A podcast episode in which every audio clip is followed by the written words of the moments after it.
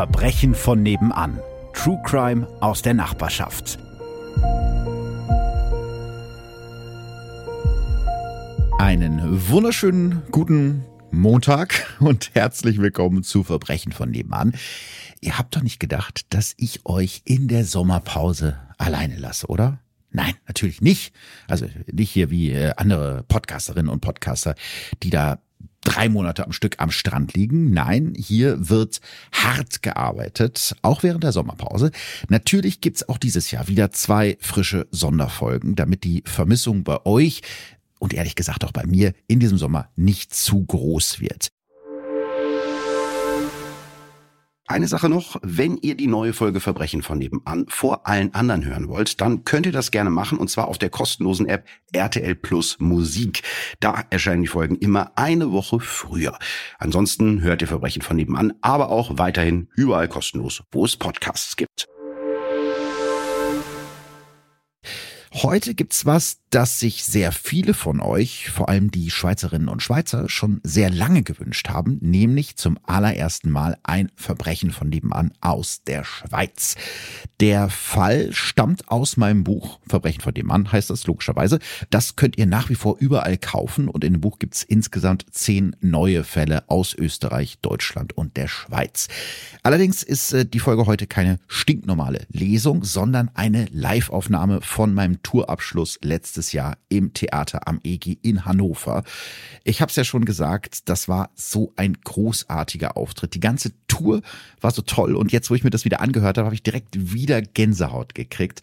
Also lasst uns zusammen so ein bisschen in Tour-Erinnerungen schwelgen und äh, gemeinsam über einen sehr, sehr krassen Fall sprechen. Also jetzt in einer Live-Aufnahme aus Hannover die Sonderfolge. Viel Spaß beim Hören.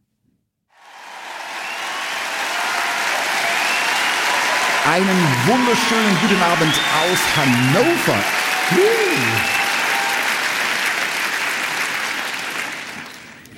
Der Abend im Schweizer Bauerndorf Cherie im Kanton Freiburg beginnt mit Wein und endet mit dem Tod.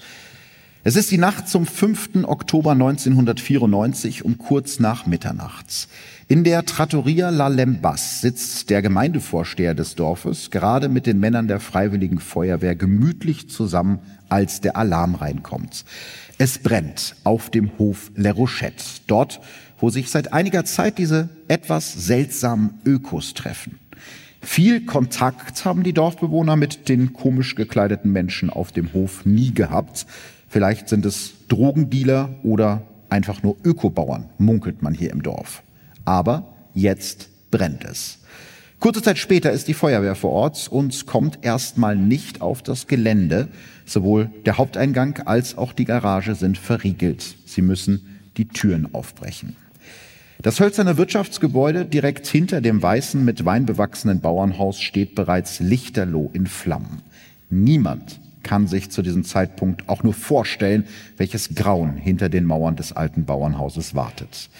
Als erstes finden die Feuerwehrleute die Leiche des Hofbesitzers und Biobauern Alberto Giacobino. Er liegt erschossen mit einem Plastiksack über dem Kopf auf dem Bett in seinem Schlafzimmer. An der Tür des Zimmers klebt eine Tonbandkassette, auf der werden die Ermittler später so religiöse Gesänge und Gebete finden. Auch die Polizei ist mittlerweile vor Ort und geht zunächst von einem sehr ungewöhnlichen Suizid aus. Aber dann machen die Ermittler eine seltsame Entdeckung. Im Keller des Bauernhauses finden Sie einen Raum mit einem Tisch, auf dem eine goldene Rose steht. In dem Raum liegen eine kaputte Brille und mehrere Koffer, als ob hier eine größere Gruppe gemeinsam in den Urlaub fahren will. Aber wo ist die Reisegruppe und warum finden die Ermittler Blutspuren in dem Raum? Der damals 29-jährige Kriminalinspektor Thomas Walter versucht sich draußen vor dem Haus einen Überblick zu verschaffen. Dabei fällt ihm auf, dass der Keller des Bauernhauses viel kleiner ist als der oberirdische Teil des Gebäudes. Sofort machen sich Walter und seine Kollegen auf die Suche. Sie untersuchen die Kellerräume genauer und klopfen dabei Wände und Böden ab.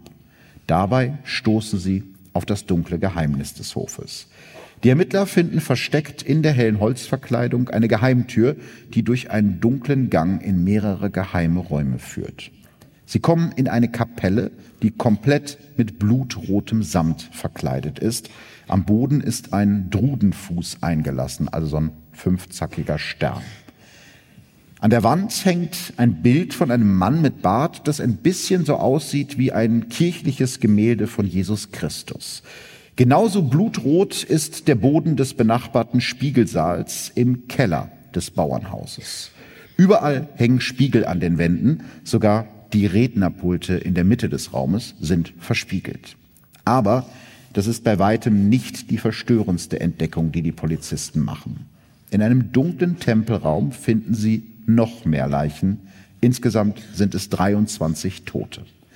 18 von ihnen sind auf dem Fußboden des Gottesdienstkellers in einem Kreis angeordnet, so wie Sonnenstrahlen auf einer Kinderzeichnung, also so immer weg vom Kreis liegend. Die Leichen tragen weiße Roben und goldene Gewänder, die teilweise in Blut getränkt sind. Neben einer der Leichen liegt ein Schwert und in einer Ecke des Kellers drei Gewehre. Wieder finden die Ermittler in einer Vase auf dem Boden eine goldene Rose. Der Ortsvorsteher von Cherie sagt später dem Spiegel, es war grauenhaft. Man kann nicht glauben, dass so etwas passiert auf der Welt. Und das ist das erste Bild, was ich euch mitgebracht habe. Ihr seht die Außenansicht des Hofes. Das ist der Tag nach dem Brand, als die Ermittler alle Leichen nach draußen gebracht haben, um sie eben dort zu untersuchen und zu identifizieren. Das sind aber nicht die einzigen Leichen, die in dieser Nacht gefunden werden. Drei Stunden später meldet die Autobahnpolizei bei Martigny im Schweizer Kanton Wallis, etwa 100 Kilometer von Cherie entfernt, einen Brand. Die lodernden Flammen sind in der dunklen Nacht bis weit ins Tal zu sehen. In dem kleinen Feriendorf Grand-sur-Salvan brennen am Hang drei Chalets. Als die Kripo dort eintrifft, sind von den großen Gebäuden fast nur noch schwarz verkohlte Trümmer übrig. Doch dann entdecken die Ermittler, dass die Ruine ein Massengrab ist. Die Polizei findet insgesamt 25 Leichen in den Trümmern, darunter fünf Kinder. Insgesamt 48 Todesopfer hat diese Nacht gefordert. Viele der Toten, so schildert es ein Feuerwehrmann, hatten einen glücklichen Ausdruck auf dem Gesicht. Vielleicht liegt das auch daran, dass im Blut aller Opfer später Rückstände von Drogen und Medikamenten gefunden werden, die Halluzinationen auslösen. Aber längst nicht alle sind freiwillig in den Tod gegangen. In Cherie hatten mindestens zehn der Leichen Plastiksäcke über dem Kopf, ihre Hände waren gefesselt. Unter den Toten von Cherie sind auch der Bürgermeister der ostkanadischen Stadt Richelieu und seine Ehefrau. Ihre Freunde in Kanada sind sich sicher, dass die beiden nie die Absicht hatten zu sterben. Außerdem gehören sie im Gegensatz zu den meisten anderen Toten nicht zur mysteriösen Sekte der Sonnentempler. Das Fundament des Tempels. Über diese Sekte ist zu diesem Zeitpunkt öffentlich so gut wie nichts bekannt. Aber die Gruppe, die viele Nachbarn damals als harmlose vegetarische Spinner abtun, hat einige dunkle Geheimnisse. Und alle haben ihren Ursprung bei den beiden Sektenführern Jody Mambro und Luc Jouret. Von Luc Jouret gibt es tatsächlich nicht so viele Bilder, aber ich habe euch ein Bild von Jody Mambro mitgebracht. Auf den Fotos aus dieser Zeit sieht Jody Mambro immer ein bisschen aus wie die schlechte Kopie des Las Vegas Entertainers Liberace. Sein auftupiertes Haar ist viel zu dicht, um echt zu sein. Er trägt eine auffällige 80er Jahre Brille und einen dünnen Schnurrbart. Seinen wachsenden Bauchumfang kaschiert er gerne mit glitzernden Umhängen und Capes. Geboren ist er am 19. August 1924 als Joseph Léoncé di Mambro in der französischen Gemeinde Pont-Saint-Esprit, die mitten zwischen Weinbergen liegt. Er ist das erste von drei Kindern einer streng katholischen Familie. Sein Vater, ein Bauarbeiter, stammt eigentlich aus Norditalien und seine Mutter aus Südfrankreich. Die Mambro macht eine Ausbildung zum Uhrmacher und Goldschmied und heiratet mit 20 seine damalige Freundin. Ab Mitte der 60er Jahre betreibt er gemeinsam mit seiner Freundin, die jetzt seine Ehefrau ist, ein Uhrengeschäft in seiner Heimatstadt. Doch 1971 wird er in Frankreich wegen Betruges angeklagt und zieht deshalb über die Schweizer Grenze in die Nähe von Genf. Hier gründet er 1973 eine Yogaschule. Er beginnt Anhänger um sich zu scharen, die bald auch bei ihm wohnen. Die kommen aus allen Schichten der Gesellschaft, sind aber meistens ziemlich gut gebildet und noch viel wichtiger, ziemlich vermögend. Also das sind Geschäftsleute, Künstler, aber eben auch Ärzte oder Physiker. Also alle, die ordentlich Kohle haben. In dieser Zeit gerät auch ein junges Mädchen namens Dominique Bellaton in die Fänge von Limambro. Dominique gilt damals als labil und ihre Mutter fragt deshalb eine Bekannte nach Rat. Die empfiehlt ihr ihren Schwiegersohn, einen angeblichen Psychiater, der sich um Jugendliche in Schwierigkeiten kümmert und ihnen Jobs und Wohnungen besorgt. Und da ihr ja versierte True Crime Kenner seid, könnt ihr euch schon denken, dass dieser Psychiater natürlich kein Psychiater ist, sondern in Wirklichkeit ein Uhrenverkäufer namens Jody Mambro. Im Jahr 1981, mit Anfang 20, wird Dominique schwanger. Der Vater des Kindes ist der damals 57-jährige Sektenführer Jody Mambro, der seine Geliebte schnell zur Wiedergeburt einer Königin erklärt. Das Baby, ein Mädchen namens Emmanuel, erklärt er zur Wiedergeburt Gottes, geboren nach der unbefleckten Empfängnis. Das hat ja bei der katholischen Kirche auch schon mal funktioniert, der Trick. Weil Gott in der Vorstellung von Sektenführer Jody Mambro männlich ist, muss Emanuel nach seiner Logik ein männliches Wesen im weiblichen Körper sein. Das Mädchen muss fortan seine Haare kurz tragen. In dieser Zeit begegnet Jody Mambro einem Mann, der ihm hilft, seine Sekte und damit seinen Einfluss weiter zu vergrößern, dem belgischen Arzt Luc Jouret. Jouret ist nicht nur optisch das genaue Gegenteil des auffälligen Dimambro, schlank, fast schon dürr und mit dunklen, tief liegenden Augen. Er wird am 18. Oktober 1947 in der damaligen Kolonie Belgisch-Kongo geboren. Religion spielt in der Familie Jouret nie eine große Rolle. Lucs Vater ist zum Beispiel überzeugter Atheist. In den 50er Jahren kehren seine Eltern mit ihm zurück in ihre Heimat und Jouret studiert Medizin an der Freien Uni in Brüssel. Und das ist jetzt ganz interessant. An der Uni engagiert er sich am Anfang seines Studiums in einer kommunistischen Jugendgruppe und am Ende seines Studiums ist er bei einer Nazi-Gruppe. Das heißt also, er ist politisch und moralisch durchaus sehr flexibel irgendwie. Er geht nach seinem Uni-Abschluss zum Militär, unter anderem auch in den Kongo, und da beginnt er halt sich zu interessieren für Schamanen, für Geisterheiler, also alles, was über wissenschaftliche Medizin hinausgeht. 1981 beginnt er schließlich in einem kleinen Dorf in Frankreich nahe der luxemburgischen Grenze als Heilpraktiker zu arbeiten. Nachbarn von damals beschreiben ihn als klugen, gewissenhaften Mediziner. Wenn Jouret mit weicher, leiser Stimme über gesunde Ernährung und die Kraft des Universums doziert, hängen seine Anhänger an seinen Lippen. 1984 beschließen er und die Mambro gemeinsame Sache zu machen und gründen zusammen eine neue Sekte, den Sonnentemplerorden, Ordre International Chevalesque de Tradition Solaire. Ja,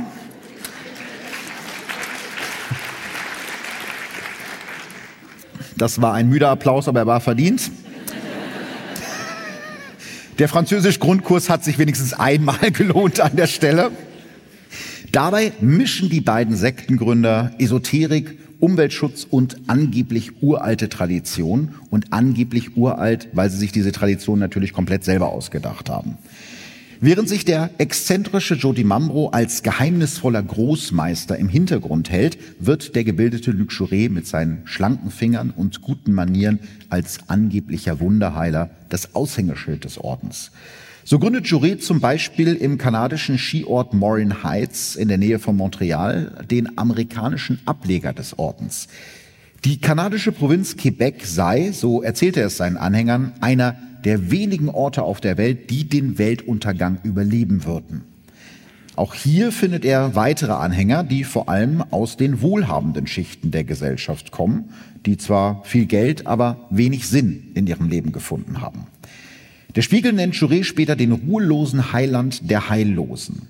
Immer wieder jettet er zwischen Kanada, Belgien und der Schweiz hin und her und gibt Vorträge. Außerdem veröffentlicht er Kassetten und Videos mit seinen Theorien. Auf seiner Visitenkarte bezeichnet Juré sich selbst als Experte in der Welt des Seins. Sein Geschäftspartner und Mitguru Jody Mambro sieht sich selbst als Wiedergeburt von gleich mehreren mystischen Personen, wie dem ägyptischen Gott Osiris, Moses aus der Bibel und einem Ritter der Tafelrunde. Also alles drei in einer Person. Deswegen auch die glitzernden Capes wahrscheinlich. In Wirklichkeit kümmert sich die Mambro im Hintergrund vor allem um die Finanzen der Sekte. Denn während die Sektenmitglieder ihren irdischen Bedürfnissen entsagen sollen, leben die beiden Sektengründer ein äußerst luxuriöses Leben. Jouré und die Mambro besitzen teure Immobilien überall auf der Welt, im kanadischen Quebec, in Frankreich, in der Schweiz, in Australien und auf der Karibikinsel Martinique.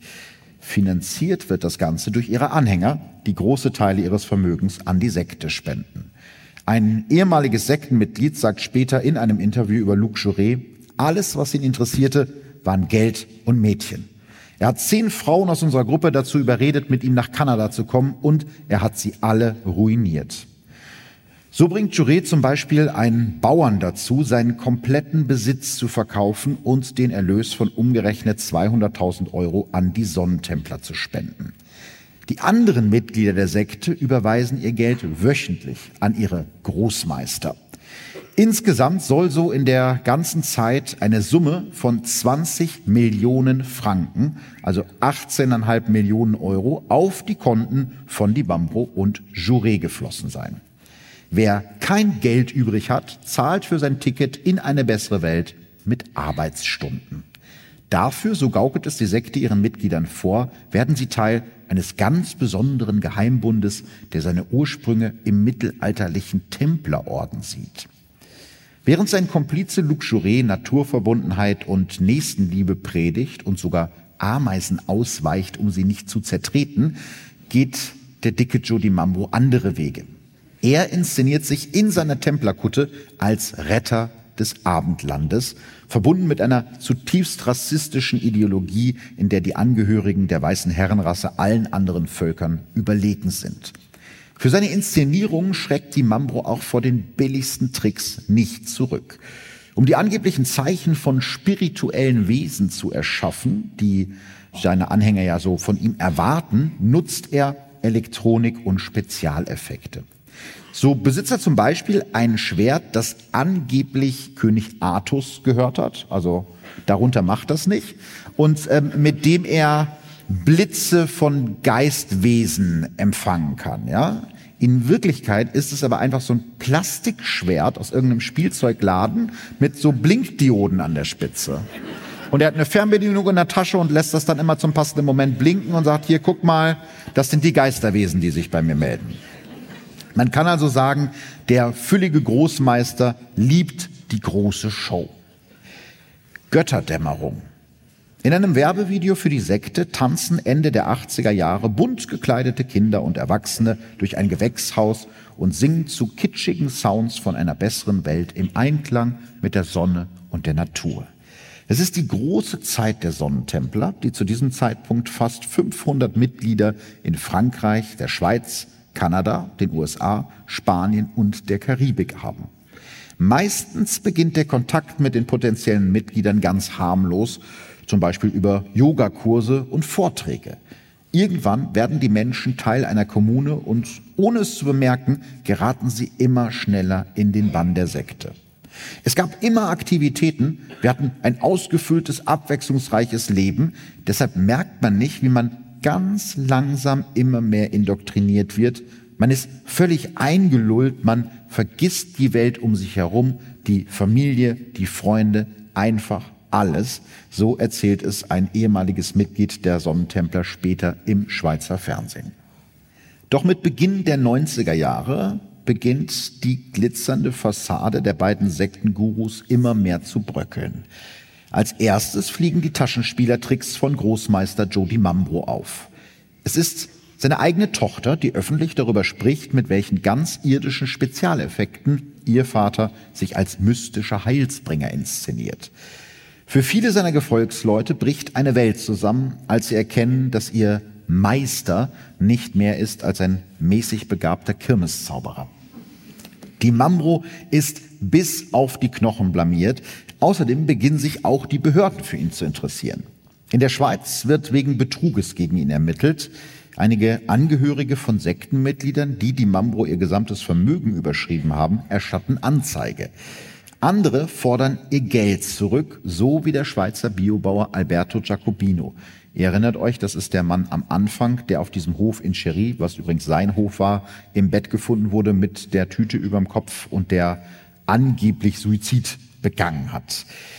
Aber auch Luc Jouret bekommt Ärger mit den Behörden. Er wird 1993 im kanadischen Quebec verhaftet, als er verbotenerweise versucht, drei Handfeuerwaffen inklusive Schalldämpfer zu kaufen.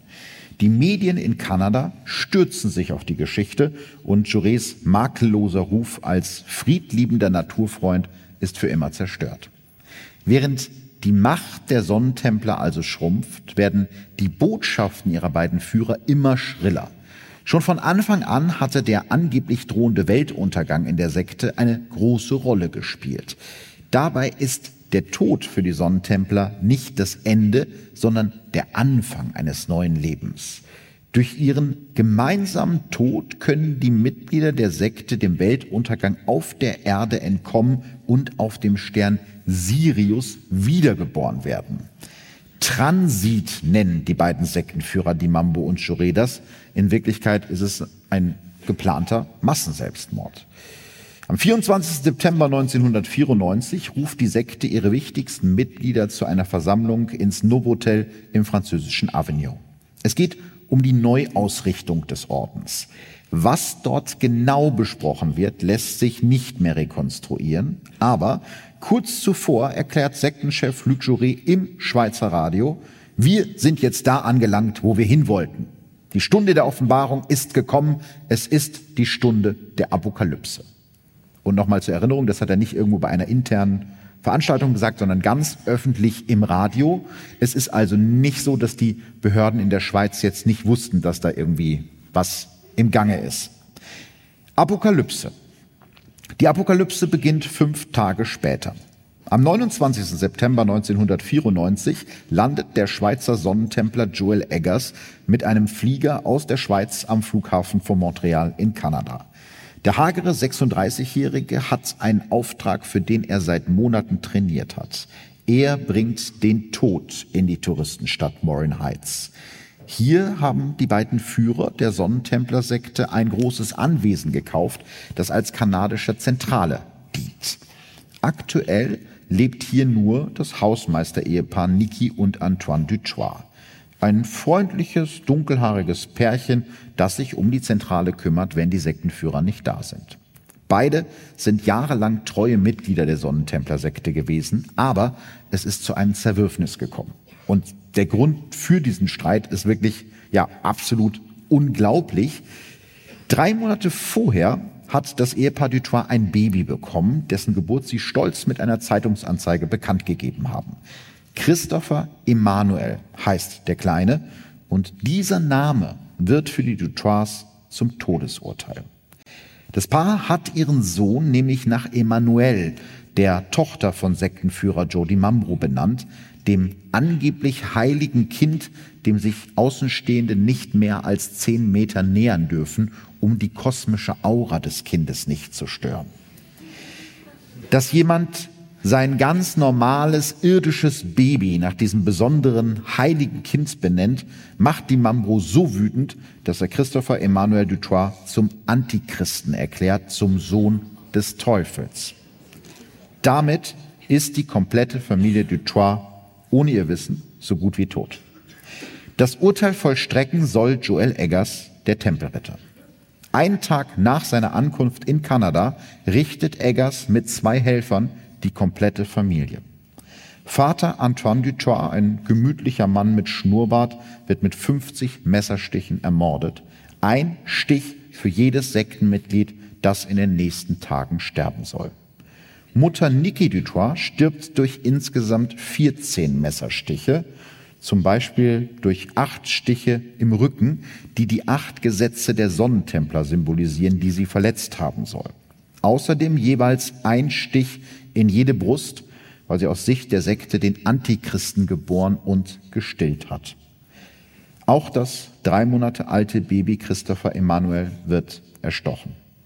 Andere Mitglieder der Sekte helfen, die Spuren des Dreifachmordes zu verwischen, während der Auftragsmörder Joel Eggers zurück in die Schweiz fliegt. In der Nacht zum 4. Oktober nehmen zwei der Helfer von Eggers Beruhigungsmittel und setzen das Anwesen mit Hilfe von Zeitsündern in Brand.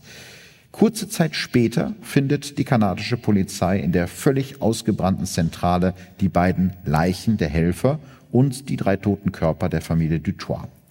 Die Helfer tragen Anhänger aus Silber, in denen die Initialen der Sekte T und S, also Templis Solaire, Sonnentempler, und die apokalyptischen Reiter eingraviert sind. Fünf Menschen sind tot, aber das ist nur der erste Teil des Auftrags von Tempelritter Joel Eggers. In der Schweiz gelandet fährt er in den Kanton Wallis. In Grand-sur-Salvan besitzen die beiden Sektenführer Juré und Di Mambro ein Chalet am Berghang. Dort installiert Eggers Fernzünder, genau wie in dem Bauernhaus im 100 Kilometer entfernten Cherie. Beide Häuser sollen exakt zeitgleich in Flammen aufgehen. In diesen letzten Tagen der Sekte empfinden die beiden Gründer Luc Juré und Jody Mambro nur noch Hass füreinander.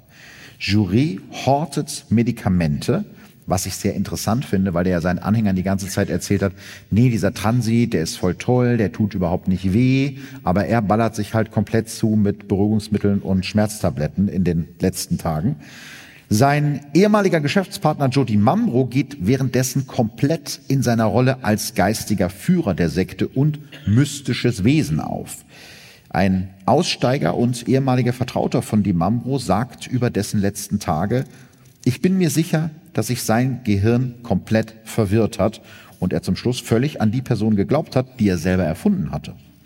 Für Bedenken ist es jetzt ohnehin zu spät.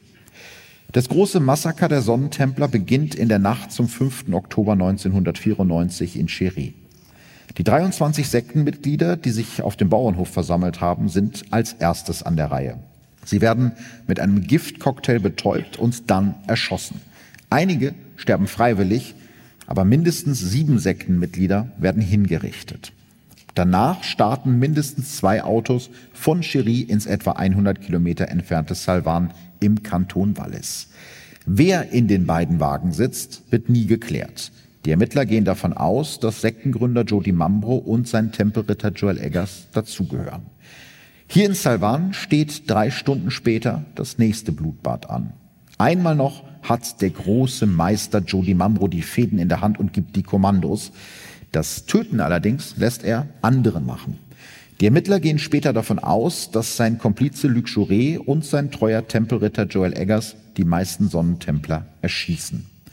Jouret selbst hat als Heilpraktiker und Arzt für sich und seine engsten Vertrauten eine sanftere Todesart ausgewählt, einen tödlichen Medikamentencocktail. Seine Leiche wird später zusammen mit der seiner Freundin in einem Zimmer der ausgebrannten Chalets gefunden. Sein Komplize, der ehemals große Meister der Sonnentempler, Jody Mambo, stirbt neben seiner aktuellen Geliebten. Im selben Zimmer finden die Ermittler außerdem zwei Kinder, eines davon die Mambros eigene Tochter Emanuel, das heilige Kind der Sekte. Alle vier sind tot. Auch die Leichen von Emanuels Mutter Dominique Bellaton und des Auftragsmörders Joel Eggers werden in den verbrannten Trümmern gefunden. Insgesamt sterben in der Schweiz und in Kanada 53 Menschen. Die meisten von ihnen, weil sie zwei Männern blind gefolgt sind. Luc Jouret und Jody Mambro. Und normalerweise würde man jetzt denken, naja, die meisten Mitglieder der Sekte sind tot, die geistigen Führer der Sekte sind tot, die Geschichte ist vorbei. Spoiler ist sie nicht. Das Feuer brennt weiter. Die Ermittlungen ergeben, dass von den 53 toten Sonnentemplern in der Schweiz und in Kanada mindestens 37 nicht freiwillig gestorben sind. Die Gerichtsmediziner finden in allen Leichen das bei südamerikanischen Naturvölkern als Pfeilgift eingesetzte Curare, was eben zu Muskellähmung und dann auch irgendwann zur Lähmung der Atemwege führt. Zusätzlich wurden die meisten Sonnentempler erschossen, also zusätzlich deswegen, weil man von dem Curare schon irgendwann am Ende gestorben wäre. Einige Leichen weisen bis zu neun Kopfschüsse auf. Jeder einzelne davon wäre tödlich gewesen. Also so viel zum schmerzlosen und schönen Übergang in eine andere Welt. Trotzdem ist der Massenmord an mindestens 37 Menschen für die Schweizer Behörden kein Grund, die Sekte der Sonnentempler zu verbieten. Das Justiz- und Polizeidepartement in Bern erklärt kurz nach den Massakern auf Anfrage, dass es in der Schweiz eine lange Tradition der Glaubensfreiheit gibt, die man wegen solcher Vorfälle nicht einfach über Bord werfen könne. Und so geht der Tod bei den Sonnentemplern weiter um, weil sie sind ja immer noch nicht verboten. 14 Monate nach dem Blutbad in der Schweiz und in Kanada sterben weitere Sonnentempler, dieses Mal in Frankreich. Die Behörden glauben zu diesem Zeitpunkt, dass die Gefahr vorüber ist. Die Köpfe der Sekte sind schließlich beide tot, aber sie irren sich. Am 23. Dezember 1995 findet die Polizei auf einem Parkplatz in einem abgelegenen Wald 30 Kilometer südwestlich von Grenoble vier verlassene Autos.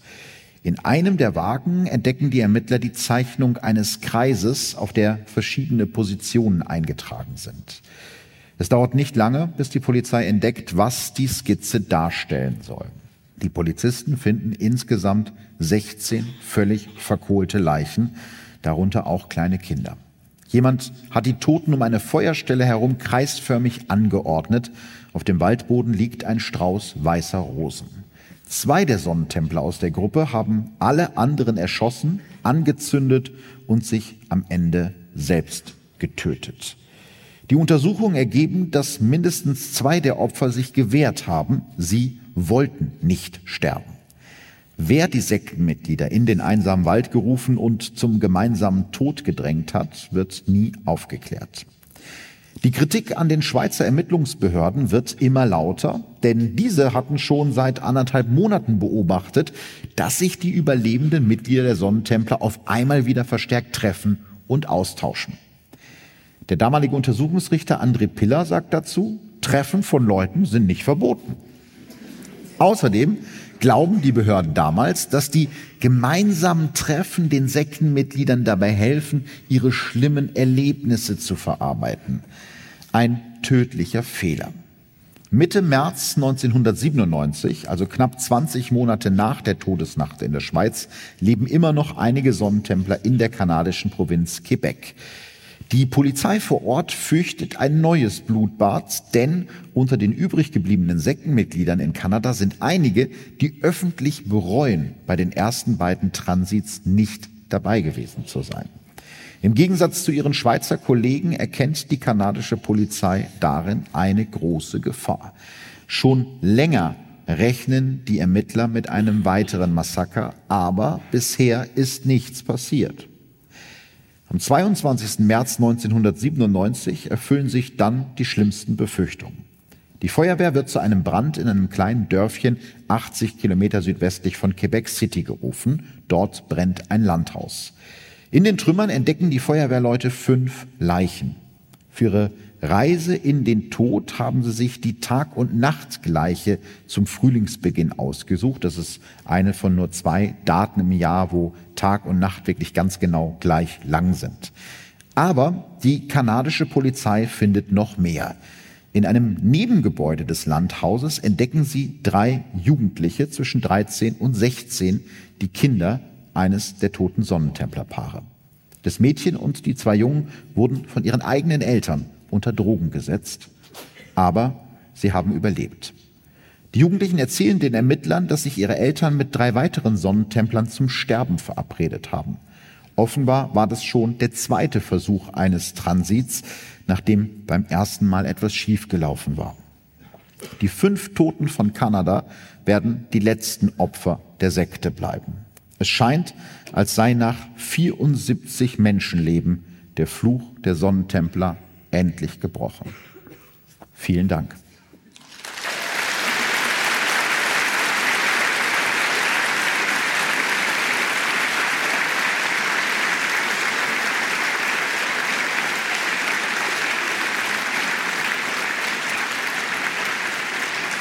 Dankeschön. Ich habe, als ich angefangen habe, das Buch zu schreiben, ich glaube, das kann man nicht so richtig gut erkennen, aber ihr in der ersten Reihe könnt es vielleicht erkennen. Also die Idee dahinter war, auf so einer Karte, dass man sich da sozusagen sein eigenes Verbrechen von nebenan aussuchen kann, dass so jede Region dabei ist. Und ich hatte eigentlich schon alle Fälle zusammen. Mir fehlte aber noch ein Fall aus der Schweiz. Und ich habe dann geguckt, was gibt's überhaupt so für Fälle in der Schweiz. Es gibt ja einige, die relativ bekannt sind, also den Vierfachmord von Rupperswil zum Beispiel oder den Parkhausmord. Und durch irgendeinen Zufall, ich kann gar nicht mehr genau sagen, wodurch, bin ich dann auf die Sonnentempler gestoßen und war sehr überrascht, dass ich diesen Fall nicht kannte, also wirklich noch nie davon gehört hatte, obwohl da ja 74 Menschen gestorben sind und es ja nicht so lange her ist. Und dann bei der Recherche habe ich gedacht, boah, was für eine unglaubliche Geschichte und deswegen hat die es auch äh, ins Buch geschafft. Und ich habe ja dieses Jahr zweimal in der Schweiz gespielt und auch ganz viele Schweizer kennen diesen Fall nicht. Wobei ich natürlich ein bisschen nachvollziehen kann, dass äh, die Schweizer Behörden jetzt nicht so das Interesse daran haben, dass da sehr viel drüber gesprochen wird. Aber es ist schon interessant, wie das in Vergessenheit geraten ist.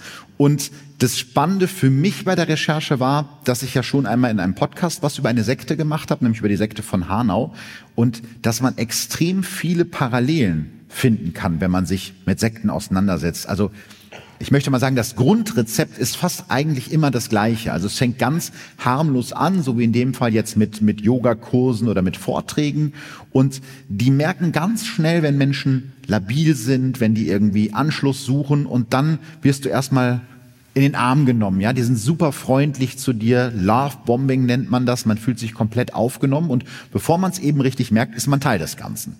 Und der Aufbau oder der Inhalt von diesen Sekten ist eigentlich auch fast immer das gleiche. Also es ist ein ganz großer Punkt ist dieses wir wissen, was wirklich ist. Wir sind die Hüter der Wahrheit und alle anderen haben keine Ahnung. Also das ist etwas, was man eben auch bei Verschwörungstheoretikern finden kann. Es, gibt da sehr krasse Parallelen. Und dieser mystische Überbau, nenne ich es jetzt mal, wo auch immer Weltuntergang ist immer ein großes Ding. Das ist sozusagen Greatest Hits der Sekten. Das kommt immer vor. Und das Ganze ist aber ganz oft von, von Leuten zusammengebaut, die da eigentlich gar nicht selber dran glauben. Also am Anfang äh, erzählen die das einfach, weil es funktioniert. Und so wie in diesem Fall kommt es dann auch durchaus dazu, dass die sich dann in ihre eigenen Fantasien so sehr reinsteigern, dass sie selber den Quatsch glauben, die sie sich eigentlich selber ausgedacht haben.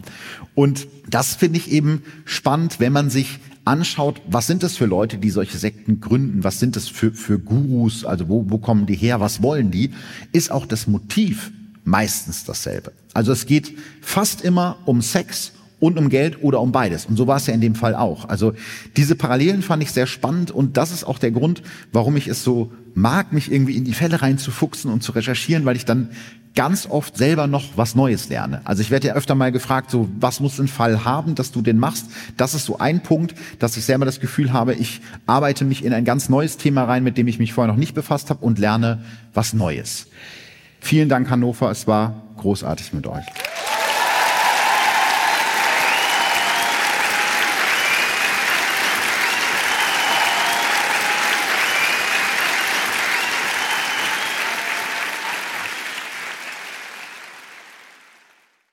Wow, also das ist für mich krass, das irgendwie nochmal zu hören. Da sind sofort alle Gefühle von diesem Auftritt wieder da, der wirklich ganz besonders war für mich. Danke an alle, die meine erste große Tour möglich gemacht haben und danke natürlich an alle von euch, die mit dabei waren.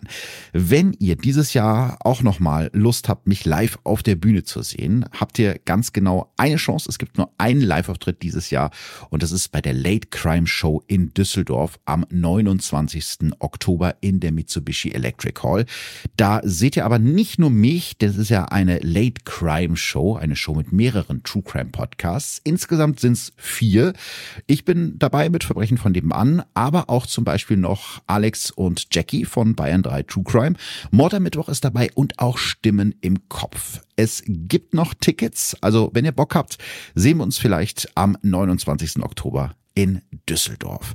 Jetzt aber erstmal viel Spaß mit dem Sommer, so, ne? Genießt ihn, macht das Beste draus. Wir hören uns mit der nächsten Sonderfolge in zwei Wochen wieder. Tschüss. Bist du bereit? Let's. so, sorry, da was da einer Mann. Äh, let's go. Sehr schön. So, zum, zum Glück läuft die Aufnahme noch nicht. Ja, das habe ich aber Jetzt- alles schon mit jetzt meinem Handy sie. aufgenommen. Und plötzlich bricht es aus Thorsten hinaus. Heraus, hinaus, hinaus, hinaus. Und plötzlich bricht es aus Thorsten hinaus, heraus. Es bricht heraus. Chevchik arbeitet zu diesem Zeitpunkt bereits seit einigen Jahren in der Abteilung für forensische Psychiatrie und Psychologie der Berliner Char Charité. Oh Gott, jetzt wollte ich es ganz besonders, ganz, aber es ist auch gemein. weil- Charité. Das heißt ja noch Chefchick. Das Da hätte ich eher. Probleme mit, mit dem Namen. Chefchick. Das war jetzt wirklich eine Charité. Encore une fois. Für Psychiater Chefchick. Für Psychiater, Psychiater Chefchick ist aber auch echt.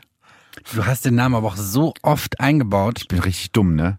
Ja. Für den Psychiater. Was das angeht. Chefchick, ja. Chefchick, Chefchick, Chefchick, Chefchick. So, Freunde der Nacht. Doch bevor die Verhandlung starten kann, hören sie aus dem Flur zu viel Spuck im Mund. zu viel Kratzen im Hals. Heidi Kaas hält sich einen blauen Ordner vors Gericht, mhm, vors Gericht vor allem, das ist ein riesengroßer Ordner. Gegen, Also das schneiden wir natürlich raus. ja, das schneiden wir raus. So wie alles, was Ralf sagt. Und da kann es natürlich sein, dass Menschen, die sowieso schon so eine leichte Sekunde mal, mein Welpe knistert irgendwas. Ich muss mal ganz kurz eben das wegnehmen. Humboldt. Wir sabotieren hier nicht die Aufnahme. Netter Versuch. Ja, so. Also, was hatte ich zuletzt gesagt? Das letzte Todesurteil der das letzte Todesurteil der DDR. Das letzte Todesurteil der DDR. Das letzte DDR, das ist einfach zu viel. Dein FM. Das ist wirklich Schlaganfall. Die Einsatzleitung der Polizei glaubt, dass das der perfekte Moment zum Zugriff ist. Mit 100.000 Stundenkilometern, 100.000. Mhm. Er ist genau der Mann, den Kotsch gerade aus dem Saal hat stürmen gesehen. Stürmen gesehen hat. Stürmen, stürmen gesehen hat. Gewesen sein. Was? Den Kotsch gerade aus dem Saal hat stürmen sehen. Den Text geschrieben. Der Lackmannmantel zielt. Der Lackmantel, Lackmannmantel, der Lackmannmantel. Der Lackmantelmann zielt und drückt ab. Okay, ich will ehrlich sein, ich habe da jetzt irgendwie mit gerechnet, dass es in diese Richtung geht. Mhm. Aber das Ist ja auch ein True Crime Podcast.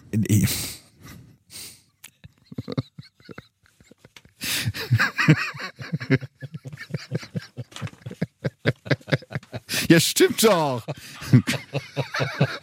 Kriegst du dann jetzt wieder böse Nachrichten, dass du mich immer so blöd anmachst? Nein, Entschuldigung, ich habe es natürlich nicht, ich habe es nicht gemeint, was ich gesagt habe. Du hast doch vollkommen recht. Das ist jetzt ja nicht unrealistisch, dass jemand stirbt. Und so macht sich Manny, wie ihn seine Kollegen nennen, an diesem 10. Februar zum Feierabend auf den Weg in sein Zimmer, in Gedanken bereits bei seiner Frau Christel, die er am Wochenende endlich wiedersehen wird. Und ordentlich durchknattern. Du liest immer nur die halbe Wahrheit. Es ist, wir machen einfach mal einen Sex. Es ist noch zu wenig Sex. Ja, absolut. Bisher noch nicht. Penis! Umso mehr hat es mich gefreut. Quatsch begeistert, dass ihr religiösem von nochmal, dass ihr religiöses von an Religiösen. dass ihr religiösen von antisemitisch bitte, Atheist- antisemitisch ist auch schön. Ja, siehst du, ich kann nicht gut hin. Nee, das ist mit der Brille jetzt gerade echt ein bisschen dumm. Hm, Umso begeistert, dass ihr religiösen von atheistischem Satanismus so gut getrennt habt.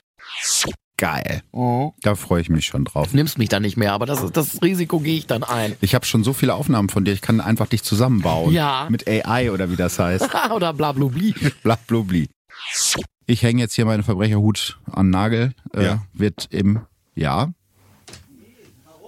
Die flippen komplett aus. Ich wollte einmal Hallo, moin. Hallo. Ich weiß, dass ihr gerade mittendrin seid, aber Servus. Tief Hallo. soll die Schnauze halten. Ich Aber das kannst du doch gar nicht. lassen. Weil wir jetzt ins Nebenstudio gehen. Seid nicht böse. Die Nö, alles gut. Dafür, die wollten mich festhalten, peitschen. Das Wie geht's? Geil. Sehr Alles gut, gut, oder sehr was? gut. Ja, sehr Ja, gut. läuft. Wir machen jetzt nebenan stellen. Ja, viel Spaß. Dann klopfen wir auch gleich mal und stören ein bisschen. das- Ja, Das machen wir sehr, sehr gerne. Willst du mal zu Gast sein? Wie bitte? Willst du mal zu Gast sein? Ich bin für coole Projekte immer zu Ich haben. laber dich tot, das schwöre ich dir. Ja. Ist klar. Lasst euch gut gehen. Ciao. Wird man hier von Tim Melzer gestört. Es ist ein, es ist ein Drama. dann, dann frag mich doch nochmal. Also hast du jetzt Bilder, mein Lieber? Hast du jetzt Bilder oder nicht hier? Was soll die Scheiße? Warum mache ich das immer? Warum schreibe ich das immer so kompliziert? Vielleicht Ähm, solltest du es nicht im Meiners beim Kaffee trinken. Oh, der saß. Okay. Und für eben diesen psychisch zumindest auffälligen Mann sind Waffen weit mehr als Sportgeräte. Er hat sie am liebsten immer dabei, auch im Job. Und das ist jetzt witzig oder zumindest strange, wenn man überlegt, was der für einen Job hat. Denn er ist Busfahrer. Der arbeitet beim Kölner Verkehrsunternehmen RVK als Busfahrer. Bitte den Fahrer nicht während der Fahrt ansprechen.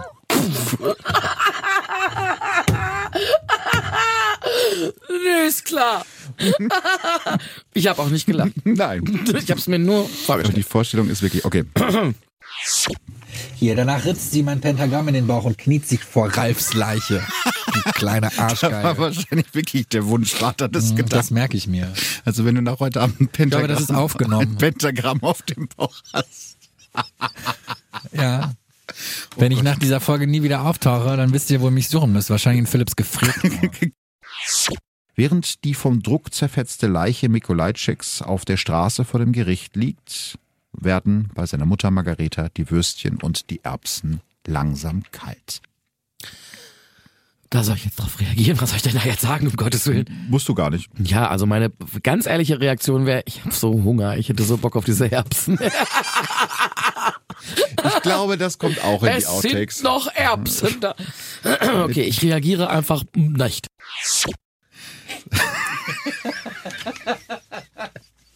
Irgendwie ist das eine furchtbar alberne Folge. Das fällt das mir gerade ist gar nicht schwer. albern. Ja, aber ist doch, ist doch nicht schlimm. Kriegen wir halt noch Lachen wir halt über den Tod. Lachen wir halt über den Tod. Ist doch egal, mein Gott.